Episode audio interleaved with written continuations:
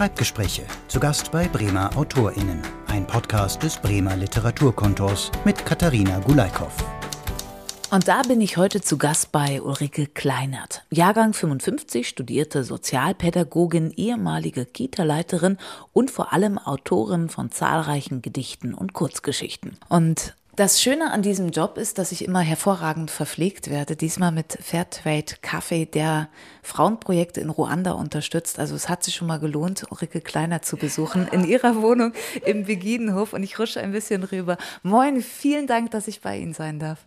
Ja, schön, dass ich Sie kennenlernen darf und dass Sie einfach von mir hören wollen, wie mein Schreiben so läuft und was ich hier so mache und dass Sie den Beginenhof ja auch mal kennengelernt haben. Das ist doch ein Kleinod in der Stadt, das viele nicht kennen und auch die Geschichte nicht kennen. Genau, ich wurde nämlich gleich einmal auf den Balkon geführt und einmal gezeigt, weil ich kannte die Geschichte nicht. Wir können gerne die Geschichte des Beginenhofs vielleicht noch mal kurz skizzieren, weil ich finde, der passt ja zu Ihrer Lebensgeschichte auch dazu. Wann sind Sie hier in diesem ich sag mal, Projekt gelandet und wie? Das war 2005. Ich habe mich von meinem damaligen Partner getrennt, war die Eigentümerin des Hauses, was ich verkauft habe. Und natürlich lange überlegt, wie will ich denn jetzt wohnen? Und ich mochte mit anderen Frauen zu wohnen. Ich habe schon in äh, Frauen-WGs gewohnt. Ja, und meine Tochter war da, also die 18, 19, bald 19-jährig eben in der Abiturzeit steckte und auch souverän sein sollte. Und dann habe ich eben hier zwei Wohnungen nebeneinander entdeckt, ein kleines Apartment und eine Dreizimmerwohnung und dachte, oh, das ist es. Ich habe hier ein Netz von Frauen, die zwar leider gescheitert sind mit ihrem Projekt, aber noch viele gute Ideen haben. Es gibt viele Dinge, die ich richtig gut finde, ob das Gambio ist, Fahrradparkplätze, äh, Gras auf dem Dach, diese Lage an einem See, das ist so toll, an einem See zu wohnen, mitten in der Stadt, urban zu wohnen. Vorher war ich im Grolland, da hatte ich immer im Winter das Gefühl, jetzt werden die Bürgersteige hochgeklappt. Ich bin ganz alleine auf der Welt. Aber hier ist es äh, lebendig und ist eine Inspiration für mich und auch die Geschichten der Frauen und des Lebens hier, das ist einfach, äh, ja, es ist einfach der Ort für mich hier geworden. Man kann sozusagen den Werdersee riechen, mitten hier in der Bremer Neustadt. Um nochmal das Projekt ganz kurz anzureißen, es ist ein Frauenprojekt, wo ausschließlich Frauen leben und wirken sollten. Als Soll, Sie kamen, ja. genau, war das schon, Sie haben das angedeutet, kurz gescheitert. Aber wie ist die Atmosphäre? Weil Sie haben sich ja in Ihrer ganzen Biografie, wenn man sich einmal kurz einliest, unwahrscheinlich viel für Frauen und Frauenprojekte auch eingesetzt. Hier ist so ein bisschen was Dörfliches. Es ist zwar nicht mehr das Projekt, wie es sein sollte, aber es gibt natürlich Vernetzung. Es gab damals sogar noch einen Raum, den wir nutzen konnten für Kulturveranstaltungen und für Lesungen. Und das habe ich natürlich als ihr Einzug auch gleich gemacht. Da haben wir hier Lesungen veranstaltet und der Raum ist jetzt weg, aber wir haben noch einen Gemeinschaftsraum. Es gibt noch mal das gemeinsame Singen. Es gibt Feste. Es gibt einfach Frauen, die ich gut kenne, auch wenn ich sag mal, im inneren Zirkel der Beginn nicht beteiligt bin. Wenn wir in Ihre Autorin-Geschichte reinschauen, dann fängt die schon relativ früh an, in den 70er Jahren. Was hat Sie zum Schreiben gebracht, Frau Kleinert? Ah, ehrlich gesagt glaube ich, das war mehr die Einsamkeit. Also auf dem Hof war ich, mm, ja, ich war äh, relativ viel alleine, weil meine Eltern sehr eingebunden waren in Arbeit. Und weil es, glaube ich, für meine Familie auch eine besondere Geschichte gab, die sozusagen bedeutet hat, dass sie nicht gleich von allen anderen eingeladen wurden. Mein Vater ist eben als Heimatvertriebener, Flüchtling damals genannt, gekommen. Und das war in dieser Gesellschaft, die äh, sehr viele Standesdünkel noch hatte, äh, war das schwierig. Und irgendwie hat mich das als Kind auch bewegt. Also es, es hat sich ausgewirkt. Man, manchmal haben wir in der Pädagogik gesagt, Kinder nehmen was über die Haut auf. Es muss gar nicht gesagt werden. Es ist einfach da. Und so war es bei mir auch. Und von daher waren Geschichten so ein Weg der Öffnung für mich. Und als ich dann anfing, und das habe ich sehr früh gemacht mit den ersten Aufsätzen, die mal vorzulesen, und dann meine Verwandten sagten, oh, das kann sie ja ganz gut soll sie mal machen, so, ne? Und dann habe ich das auch, ich habe so mit 19 meine erste Veröffentlichung gehabt. Ich habe das immer weitergemacht, aber ich brauchte auch immer Leute, die mich bestätigt haben. Das waren dann damals die Lehrer an der Fachoberschule für Sozialpädagogik und Sozialökonomie. Da gab es nämlich einen, der bei Radio Bremen gearbeitet hat. Das war damals Rüdiger Kremer. Und so habe ich ein bisschen Mut bekommen und äh, habe das gemacht. Und wie gesagt, mit 19 hatte ich meine allererste Veröffentlichung im Kulturplatz Dammweg. Das ist schon eine, eine Bremen-Geschichte, die ich erzählen kann. Und dann bin ich irgendwann an den Werkkreis Literatur der Arbeitswelt geraten. Und ich fand es spannend. Ich war nicht parteipolitisch gebunden. Ich mag es nicht, wenn ich eingeengt werde. Und manchmal engen ja auch Parteien ein. Das wollte ich nie. Aber ich fand das spannend, diese Menschen kennenzulernen und vor allem auch bestärkt zu werden, meine Schüchternheit zu überwinden, zum Beispiel vorzulesen, laut vorzulesen. Das, das war einfach, hat mich so gestärkt.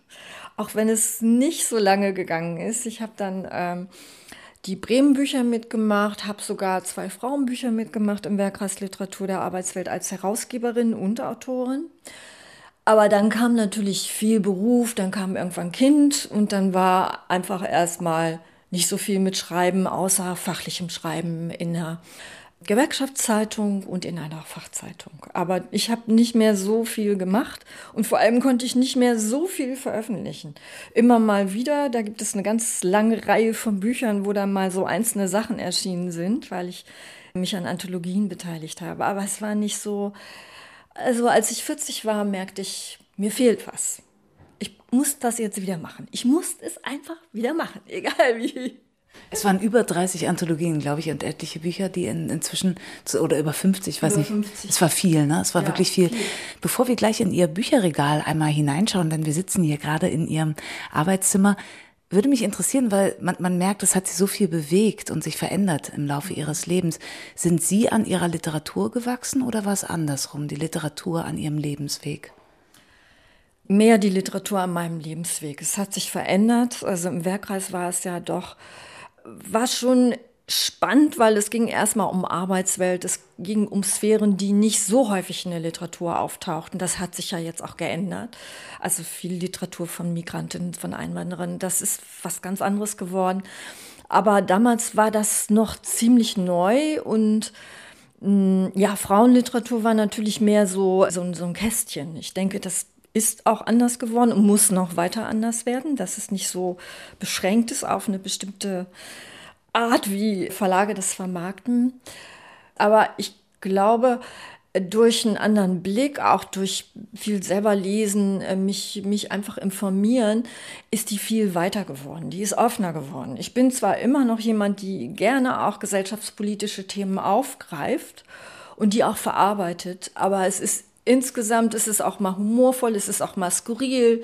Also die, dieses Weite, das, das mag ich eigentlich auch. Und ich glaube, gerade wenn man kritisch schreibt und, und auch politische Gedanken dabei hat, ist es das Allerschwerste, um nicht so eingeengt und festgelegt zu sein. Es ist das Allerschwerste. Und das ist ja gerade das Tolle am Schreiben es ist manchmal wie ein Brennglas. Ich gucke auf etwas, eine Situation, eine gesellschaftliche Situation, eine Person und, und ich versuche das ganz genau zu erfassen. Ja, und intensiv zu erfassen. Und dann kommt es mir auch nah. Das geht dann wieder zu mir. Das mag ich. Dieses Gefühl mag ich. Wie nah müssen Sie dann an die Situation und an die Menschen ran, damit genau das funktioniert? Hm, wie nah muss ich daran? Also das kann ich sehr schwer beantworten, weil ich viel beobachte. Und ich versuche natürlich die, die mir nah sind, die ich liebe und mit denen ich befreundet bin, zu schützen, indem ich das möglichst viel verändere. Ich versuche jetzt einen Roman zu schreiben, der autofiktional ist. Und ich habe mir da zum Beispiel vorgenommen, die Personen, die mir sehr nah sind, meine Familie, meine Eltern, die verändere ich. Ja, also sie sind mir sehr nah, aber im Schreiben muss ich sie sozusagen dann wieder ein bisschen wegschubsen. Aber nur um die Figuren zu schützen oder auch sich selbst? Nee, auch mich selbst. auch mich selbst, weil das wäre mir zu nahe. Das möchte ich auch nicht alles erzählen. Ich schaue hier gerade auf Ihren Balkon. Wir standen da gerade vorhin einmal draußen und Sie meinten, hier mitten im urbanen Trubel kann sie auch ganz viel in ihre Geschichten einsaugen. Ja. Ist das so der Mix? Also zum einen das nähere Umfeld, was sie mhm. betrachten durch ihr Brennglas, dann ein bisschen abstrahiert und dann so ein bisschen gemischt mit dem, was draußen an ihnen vorbeigeht und fährt? Mhm. Ja, das passiert. Ich habe zum Beispiel mal auf der Kreuzung gesehen, dass jemand äh, zwei Ringe darauf gemalt hat und willst du mir stand da drin. Und äh, wenn ich hier aus dem Fenster gucke, dann kann ich immer ziemlich genau die Leute da drüben auch sehen. Und daraus habe ich mal eine Geschichte gemacht von einer Frau, die sich in einen Mann verliebt, der da drüben ist. Und es geht so stark, dass er schließlich diese beiden Ringe auf die Kreuzung malt und schreibt, willst du mir? Oh, wie schön. Sie sind also eine Beobachterin ja. und Aufsaugerin. Ne? Ja, ja. Ich habe ein... Also da, da ist es sozusagen, die sind mir räumlich nah, um das nochmal zu beantworten, aber die sind mir natürlich persönlich nicht nah. Weil sie ganz ja, weit genau. weg sind. Und wenn jemand mir persönlich nah ist, dann muss ich ihn sozusagen im Schreiben räumlich ein bisschen von mir wegstoßen. Das ist mehr so das. Also räumlich nah, ja, mhm. ja. Und persönlich nah ein bisschen, ne? Auch auf die andere Straßenseite dann. Ne? ja, ja. Ich habe ein Zitat, ich glaube, es war ein, aus einem der Verlagtexte, aber ich fand ihn ganz schön, weil das passte gerade ganz gut in das, was Sie davor gesagt haben. Ulrike Kleinerts literarische Biografie ist zugleich eine politische Biografie dieser Stadt, der sie in ihren Werken oft genug eine Liebeserklärung setzt. Wie wichtig ist Bremen denn auch für ihr Schreiben? Nicht nur oh, das politische Bremen? Wichtig, als ich ein kleines Kind war und meine Eltern mit mir ganz selten mal in die Stadt gefahren sind, da habe ich immer diesen Geruch von Malz in der Nase gehabt und die Lichter der Stadt und natürlich auch die Menschen. Und für mich war, war die Stadt eine absolute Befreiung. Ich weiß noch, als ich, ich bin mit 17 weggezogen von meinen Eltern, die ersten Male hier durch die Straßen gelaufen bin, dann dachte ich, boah, hier gibt's keine schmale Straße, wo ich nicht lang gehen kann, weil da nur Autos fahren, kein Fahrradweg. Damals gab es keinen Fahrradweg. Es gibt keine Zäune. Ich kann einfach loslaufen. Ich kann die Leute sehen. Und hier im Bunten Tor ist es besonders gut. Also noch besser als in Grolland, weil hier kann ich im Bademantel an den See gehen oder ich kann äh, Jogginghose tragen oder ich kann mich fein anziehen. Ich kann alles. Und das finde ich so genial am Stadtleben. Und Sie sind nicht gleich Dorfgeschichte, ne? Was hat die dann da wieder angekleinert, ne? Wie ist genau, sie denn unterwegs, genau. ne? genau. Also da, das mag ich einfach und zugleich habe ich natürlich im Beginhof ein bisschen was vom Dorf. Also man kennt sich. Mhm ich gehe hier raus, ich treffe irgendjemanden und wir schnacken ein bisschen und es ist auch ein bisschen Plausch, manchmal ist es auch ein bisschen Klatsch. Wer ist denn da jetzt eingezogen? Wer hat seinen Mülleimer nicht geholt? Oder irgend sowas Banales. Aber das macht für mich auch den, den Charme des Ganzen aus und ja. So ist es. dann suchen wir mal nach Bremen in Ihren Geschichten und gehen an Ihren Bücherschrank, okay? Machen wir einmal. Dann können, können wir vielleicht einmal reinschauen. Wo hat es denn genau angefangen? Ja, die Bremen-Geschichten haben natürlich mit den Geschichten aus der nicht ganz freien Hansestadt Bremen angefangen. Ja, das ist ja nun, da muss ich mal selber gucken. Auch mit allen Autogrammen, alle, die mitgemacht ja, ja, ja. haben wahrscheinlich. Ne? Steht hier überhaupt das Jahr noch drin? Mein Gott. Da haben wir noch ein Gedicht gegen Strauß geschrieben. Mhm. 1980. Ach ja, okay. Ja, 1980 war das. Ja. Was bedeuten Ihnen Ihre Texte? Ja, sie sind, sie sind ja auch ein Teil meines Lebens, ne? Das ist sehr spannend. So im Schreibprozess, ne? wenn wir hier durch die Jahrzehnte und auch durch Ihr Werk durchgehen können, greifen Sie manchmal Dinge von den älteren Dingen nochmal auf und können sie irgendwie weiter verarbeiten? Ja. Wie? Ja, unbedingt. Also ich denke schon. Ich habe ja auch viele Gedichte geschrieben mhm. und ich merke jetzt, wenn ich den Roman konzipiere, dass ich da auch so Anklänge habe. Also ich habe Bilder, was manchmal auch schwer macht, weil Bilder machen keinen Roman. Oh, da muss ich kurz rein. Bilder machen keinen Roman. Nee, das reicht nicht aus. Okay. Das reicht nicht aus. Was braucht es? Ja, es braucht äh, den Faden, der durch den Roman führt und den Leser immer und die Leserin immer weiter treiben, immer weitergehen lassen. Das ist wichtig, sonst bleibt es bei den Bildern. Und ich finde, es gibt ja manchmal fantastische äh, Bücher, aber die führen mich zu sehr, zu wenig durch. Und dann gibt es Bücher, die führen mich nur durch, aber die haben keine Bilder. Das mag ich auch nicht. Jetzt haben wir schon mal die Geheimnisse. Okay, dann ging es weiter. Wie? Mhm.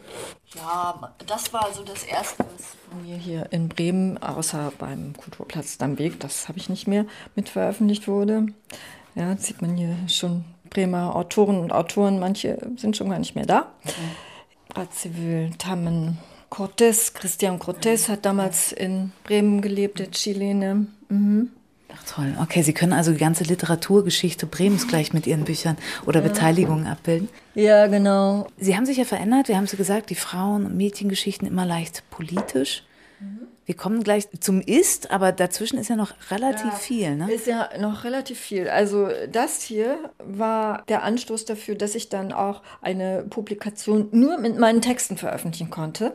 Und zwar hat damals der Geest Verlag diese Zeitung hier veröffentlicht. Müssen wir sagen, Volksfest 4, das gesellschaftliche Literaturmagazin. Ja, genau. Der hatte gerade einen Verlag gegründet und dann wurde mein Text lobend erwähnt, den ich hier ihm geschickt habe. Das war ein Text, den ich während der Bosnienkriege geschrieben habe, der Jugoslawienkriege.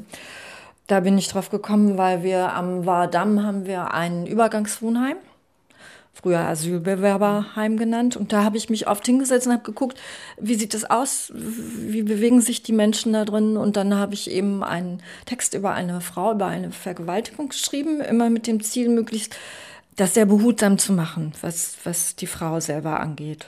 Und ich glaube, es ist mir gelungen. Jedenfalls wurde es sofort lobend erwähnt.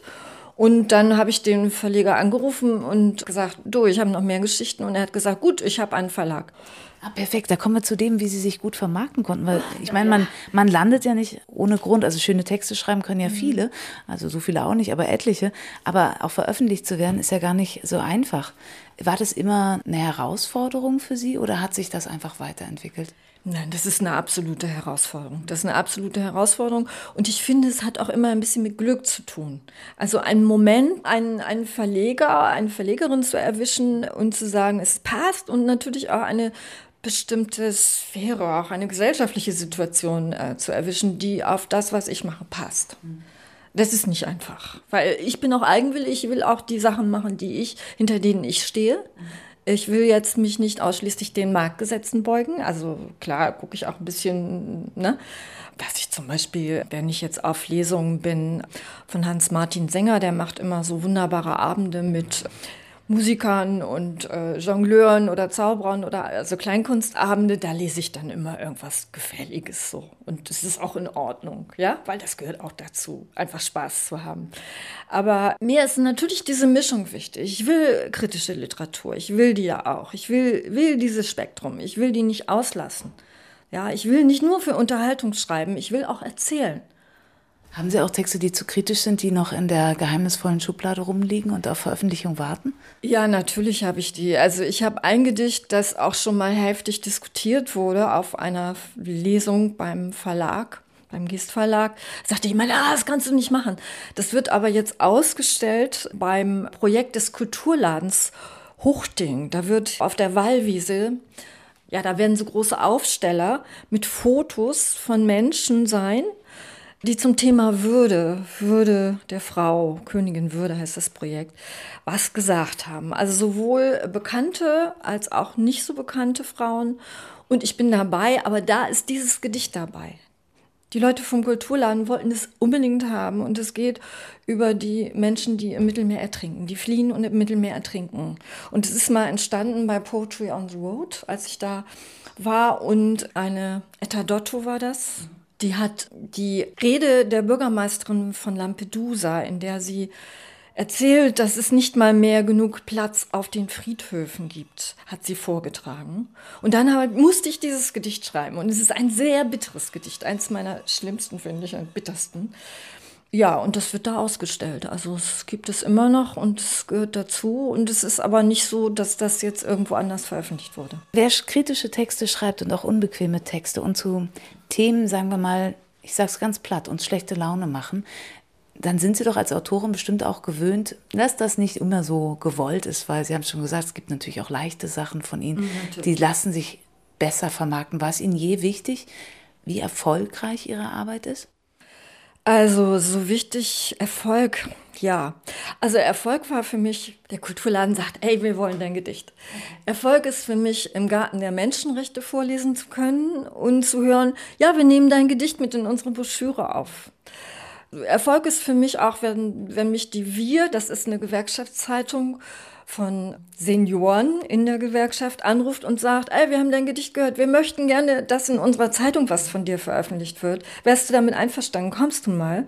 Und dann gehe ich dahin. Sie möchten an wichtigen Orten gehört werden. Ja, wo es passt. Ja. wo es passt. Wo sie was ausrichten können. Wo, wo, es passt und wo ich das Gefühl habe, ja, das ist da gut eingebettet. Oder Erfolg ist für mich, das ist schon viele Jahre her, da hat mein Oldenburger Chor auch Texte von mir äh, vertont. Das war eine Reihe, da ging es um Komponistinnen, um Werke von Komponistinnen und sie haben Gedichte von mir dazugenommen. Und das ist für mich Erfolg. Und da strahlt sie übers ganze Gesicht. Ja, ja ich verstehe sie total. Dann schauen wir mal weiter. Das sind auch so. Sie haben echt viel gearbeitet, ha? Ihr ja, ja? Ja, ja, ja, es geht ja, so. schon. Mm, ja, dann ähm, kam Linie meiner Haut, also so die Gedichte.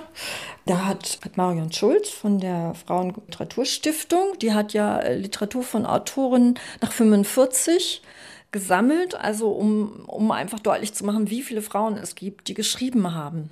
Und hat dazu eben hat eine CD-ROM entwickelt, die jetzt übrigens bei irgendeiner anderen Universität gelandet ist, die in Bremen leider nicht geblieben ist, weil äh, das auch Zufall war, dass sie das machen konnte als Bibliothekarin. Und leider wurde das, finde ich, in Bremen nicht ausreichend geschätzt, diese Sammlung hier zu bewahren. Naja, jedenfalls, die hat was dazu geschrieben. Und äh, dann ist dieses, äh, dieser Gedichtband erschienen. Und dann hat mein Verleger, damals der Geest Verlag, einfach gesagt, äh, du, ich habe jetzt irgendwie will ich auch Kindergeschichten machen, hast du nicht was, du bist doch äh, Pädagogin. Ja, habe ich gesagt, klar, habe ich auch was. Für Kinder. Und das ist der Fokus eigentlich in den vergangenen Jahren geworden, oder? Nee. Nee, ist nicht? Ach, dann wirkt es nur so. Auch durch die Projekte, die Sie mit Kindern zusammen gemacht ja, haben. Genau. Aber, aber es ist schon ein wichtiger Bestandteil. Ist ein wichtiger Bestandteil, ja. Also ich habe damals, das war jetzt 2.1, genau.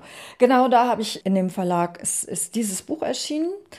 Das ist deutsch-türkisch. Für mich war das auch als Geste wichtig. Also ich habe gedacht, ich mache jetzt was deutsch-türkisches, gerade in dieser Situation, wo auch so ein absolutes Misstrauen gegenüber allen, die eben, na, ja, Muslime sind, losgeht. Und äh, es ist auch wichtig für Kinder, beide Sprachen auch mal zu haben, ihre Muttersprache und die deutsche Sprache und eine Geschichte zu haben, die nicht eine Migrationsgeschichte ist. Ja, das sind immer so die Klischee-Truhen werden so schnell aufgemacht. Ne? Ja. Aber das ist in Lene und die Straßenbahn, der einen Schluck auf hatte, überhaupt nicht. Worum geht's? Nee.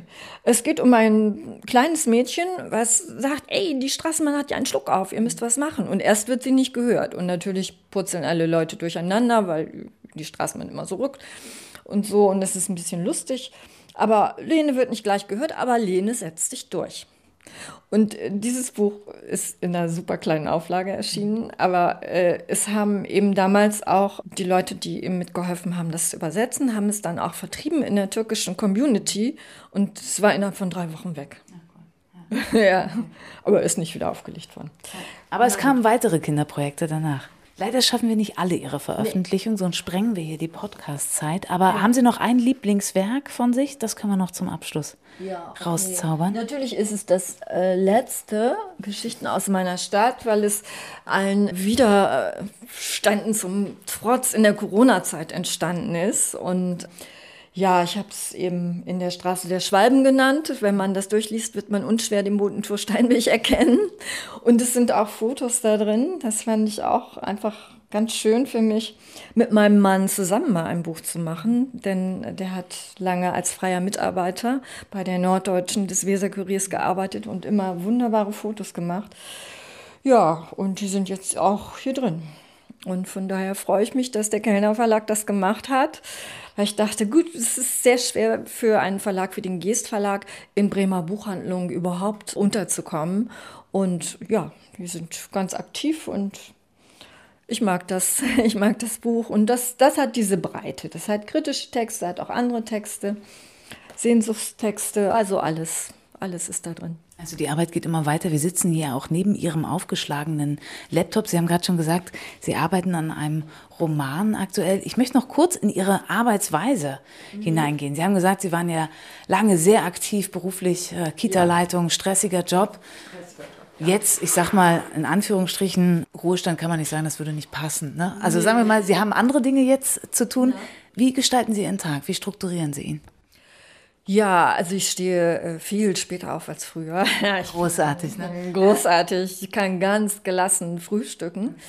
Und dann gehe ich manchmal ganz kurz raus, weil ich erstmal frische Luft brauche. Und dann setze ich mich an den Schreibtisch.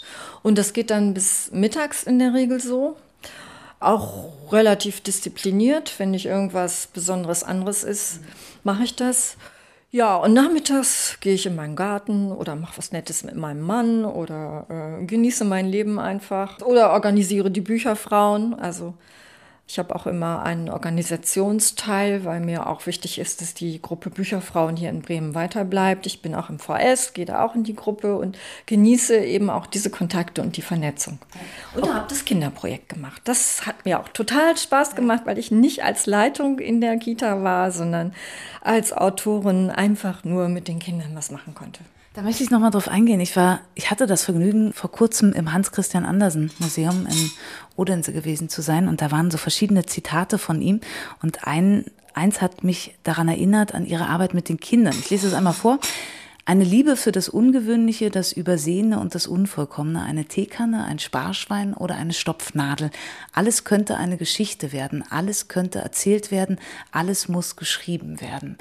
Und das erinnerte mich sehr daran, als ich über ihre Kinderprojekte gelesen habe, dass sie zusammen mit den Kindern deren Kreativität steigern und einfach Geschichten sehen, suchen und finden. Sehen Sie sich da auch wieder? Ja, absolut. Und äh, ich denke, dass Kinder oft unterschätzt werden. Sie brauchen einfach uns, damit sie auch so eine Leitschnur kriegen, ne? damit sie durch die Geschichte erstmal ein Stück wachsen können. Okay, da ist eine Geschichte, die läuft so und so. Eine Identifikationsfigur, ist ja auch immer noch hier. Ein knallorangener, runder Kopf mit Mund und äh, wunderschönen Augen. Genau, das ist Bella Ball. Äh, das ist eine Geschichte zum Anfassen gewesen. Bei Bella kann man anfassen, man kann sie knuddeln, man kann alles mit ihr machen. Und das löste schon in den Kindern ganz viel aus. Also die hatten dann ganz viele Bella-Ideen. Und die habe ich dann immer mit dem Aufnahmegerät aufgenommen. Und ja, die Geschichte haben die Kinder manchmal ergänzt. Da hatte ich immer so ein paar Leerstellen. Und dann ging es aber daran, dass sie eben weiter selber ihre Bella-Ideen zu Papier bringen. Das haben sie in der Regel gemalt, weil viele Kinder, mit denen ich gearbeitet habe, haben nicht Deutsch als Muttersprache. Also musste ich Wege finden, um das so aus ihnen rauszukitzeln. Ja, und dann haben sie gemalt und ich habe gesagt, oh, was passiert denn da auf dem Bild? Und ne, habe dann immer weiter mit ihnen darüber gesprochen. Und so sind die Geschichten entstanden. Und ich fand es ganz großartig, weil auch manchmal Kinder, bei denen die Erzieherin sagten, was, der hat das jetzt gesagt? Die waren dabei und das, ne, man merkte, was alles in ihnen schlummerte. Und ja, vor allem die Kinder in Gröpelingen, die waren total unruhig manchmal. Und ich dachte, oh, die hören keinen Moment lang zu. Aber die waren sehr kreativ im Malen. Die hatten viele, viele Ideen. Ja, und es gibt noch mehr Kindergeschichten, die sind nicht alle in dem Buch, aber viele sind entstanden. Was können Sie selber für Ihre Arbeit aus dieser Arbeit mit den Kindern ziehen? Ja, vielleicht soll ich sagen, dass tatsächlich mal so ein bisschen kindlicher Blick uns auch ganz gut tut. Ach, sehr schön. Herrlich. Ich glaube, das ist eine gute Motivation, uns alle das Kindlichen, den kindlichen Blick und das kindliche Wesen zu halten. Ich finde es auch total wichtig, dass man regelmäßig spielen geht. Das tut einem ja auch wahnsinnig gut. Ne? Wenn man irgendein Alibi-Kind dabei hat, dann kann man das auch äh, machen. Was erwarten wir als nächstes von Ihnen, Frau Kleiner? Sie haben gesagt, der Roman kommt. Vielleicht mit ein bisschen kindlichem Blick. Was kommt für Sie selber? Was, worauf haben Sie Lust als nächstes? Ich freue mich, wenn ich auch außerhalb von Bremen mal zu Lesungen eingeladen werde. Also es passiert jetzt in Fürth. Ich freue mich, wenn ich bei Sommer so machen mit dem Kinderbuch, also mit Bella Ball dabei sein kann. Und ja, und ich würde mich natürlich besonders freuen, wenn dieser Roman, an dem ich arbeite, auch einen Verlag findet. Das wird noch eine besondere Situation. Aber wenn ich so in Ihren Schrank schaue, dann mache ich mir da gar keine Gedanken, dass Sie auch das schaffen. Drücken Sie mir die Daumen. Wird's gemacht. Ich werde dranbleiben. Ich werde dranbleiben. Vielen, vielen Dank. Danke, dass ich bei Ihnen zu Gast sein durfte. So ein bisschen den Beginenhof äh, kennengelernt habe. Gucke ich mich gleich nochmal ausführlich drin um. Und ich freue mich sehr darauf, wenn der äh, Roman dann verlegt ist. Dankeschön, danke für Ihren Besuch. Hat mich auch sehr gefreut. Und der Kaffee hat geschmeckt. Der war hervorragend. Hervorragend. Fällt mir gleich mein Kopfhörer vom, vom Gesicht, aber er war hervorragend und den trinke ich jetzt noch in Ruhe mit Ihnen aus, okay? Genau. Und dann können wir noch mal einmal durch den Beginn spazieren. Wird gemacht. Schreibgespräche. Zu Gast bei Bremer AutorInnen. Ein Podcast des Bremer Literaturkontors. Mehr Folgen gibt es auf literaturkontor-bremen.de.